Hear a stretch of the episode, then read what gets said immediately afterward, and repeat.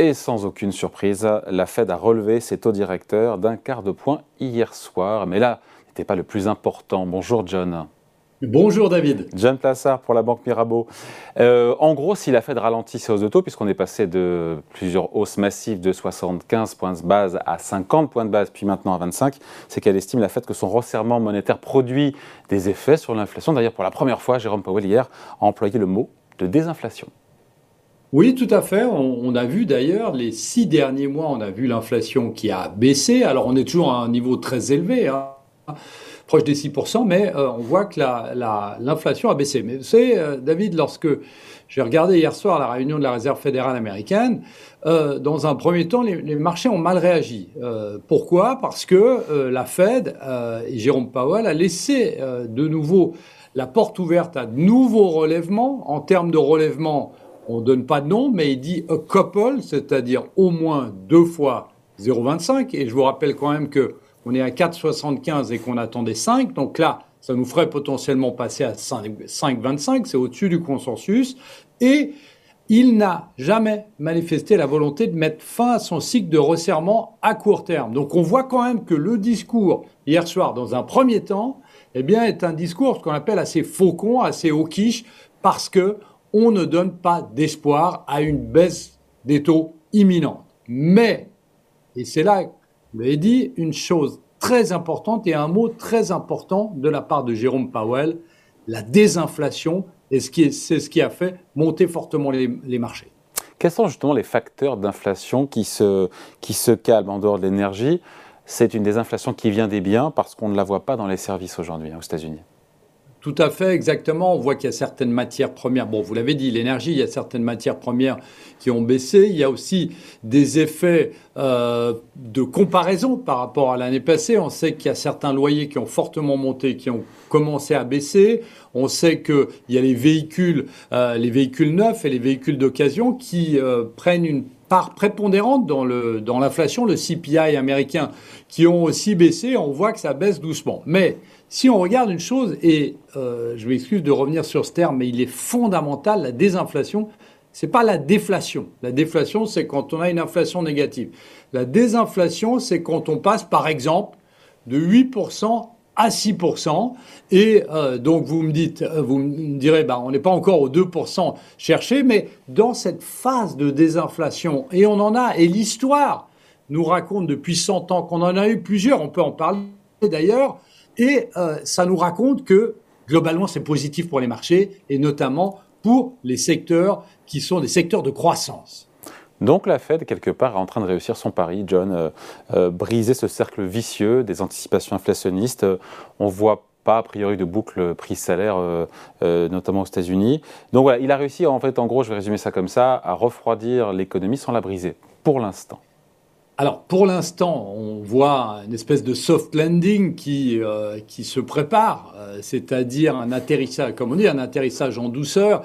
Alors il faut faire très très très attention avec ces statistiques. Déjà un parce qu'elles sont extrêmement volatiles. On sait que l'inflation, on a vu en Europe, hein, vous avez vu en début de semaine, l'inflation en France et en Espagne a légèrement remonté, et donc c'est pas gagné d'avance. Après, il faut pas oublier une chose, c'est que dans la théorie de la Réserve fédérale américaine ce qu'il fallait, c'était monter fortement les taux pour que le taux de chômage remonte et qu'il y ait moins de demandes. Et là, on voit qu'il y a un problème pour euh, la Réserve fédérale américaine, évidemment pas pour les Américains puisqu'ils gardent leur travail, eh bien on voit que ce taux de chômage se tient toujours bien. On a toujours le plein emploi aux États-Unis. On a plus de taux vacants que de chômeurs, de, de places vacantes que de chômeurs, ce qui est absolument extraordinaire.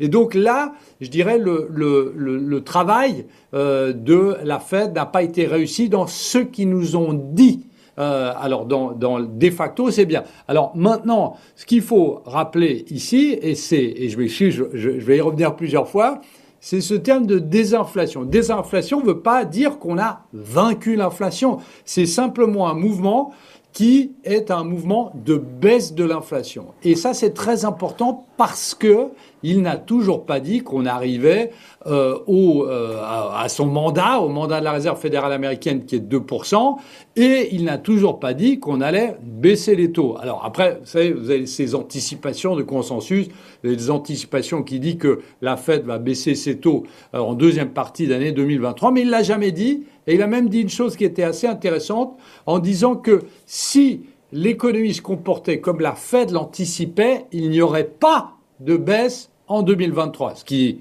euh, laisse entendre qu'il y aurait des baisses en 2024, en tout cas une baisse en 2024, début 2024.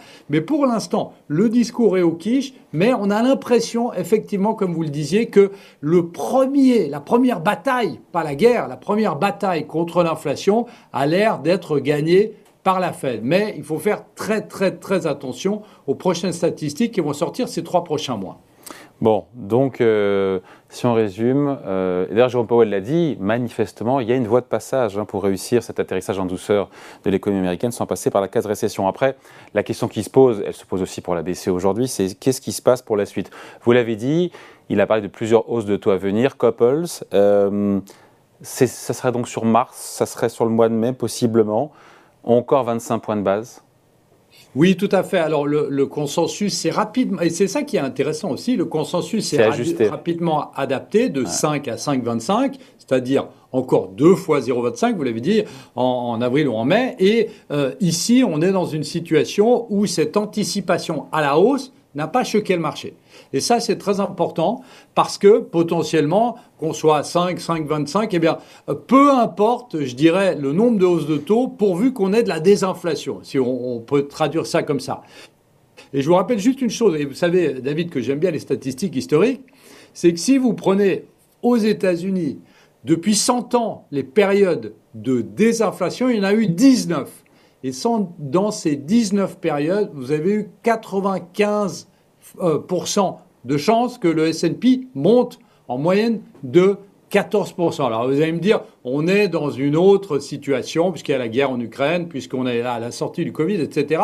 Mais si on prend les statistiques économiques depuis 100 ans, historiquement, la désinflation est très positive pour le S&P 500 et surtout pour les valeurs de croissance. Et vous avez vu hier, qu'est-ce qui s'est passé? Bah, Vous avez la technologie qui a monté. Et de l'autre côté du spectre, vous avez eu l'énergie qui était dans le rouge hier soir. Et l'énergie, comme vous le savez, eh bien, c'est le secteur qui a mieux fait l'année passée et qui, où les investisseurs potentiellement sont en train de prendre leur profit. Donc, euh, si on résume, les marchés retiennent ce mot de désinflation prononcé par euh, Jérôme Powell. Euh, ont réajusté leurs prévisions sur euh, les, taux directeurs euh, de la Fed à 5,25. Euh, et en même temps, on l'a dit tout à l'heure, et on finit là-dessus, John, les marchés anticipent une baisse des taux Fed Fund pour la seconde partie de l'année. Moi, de ce que j'ai compris, c'est que Jérôme Powell fermait la porte. Hein. Et vous l'avez dit tout à l'heure. Hein. Tout à fait. Il, a fermé la porte, mais ce qui est très... Et ça gêne pas plus que ça Ça gêne pas plus que ça les investisseurs non, parce qu'il y a ce terme de désinflation, ça paraît fou. Et, vous savez que j'ai regardé juste après, si on, peut suivre sur, sur Bloomberg euh, l'évolution du consensus par rapport à ces baisses de, taux, et elles sont toujours bien fixées à la deuxième partie de l'année. Euh, donc c'est une chose où il faut faire très attention, en tout cas en ce début d'année, parce que la désinflation, il dit on commence le cycle de désinflation donc c'est peut-être pas maintenant. Euh, évidemment, les, marchés le jouent déjà, mais ce qu'il va falloir, et elle l'a toujours dit la Fed, c'est la data dependency. Qu'est-ce que ça veut dire? Ça veut dire que les prochaines données statistiques. Imaginons que pour le mois de janvier, vous ayez l'inflation qui remonte, eh bien, vous allez avoir bah, des anticipations que la Fed va être encore va encore monter ses taux plus longtemps. Donc c'est à ce niveau-là qu'on va avoir plus de volatilité et après dans un second temps où on aura la certitude que l'inflation effectivement descend, c'est là qu'il faudra jouer cette thématique de la désinflation. On en reparlera d'ici là. Merci beaucoup. Explication signée John Plassard pour la Banque Mirabeau. Merci John, salut. Merci David.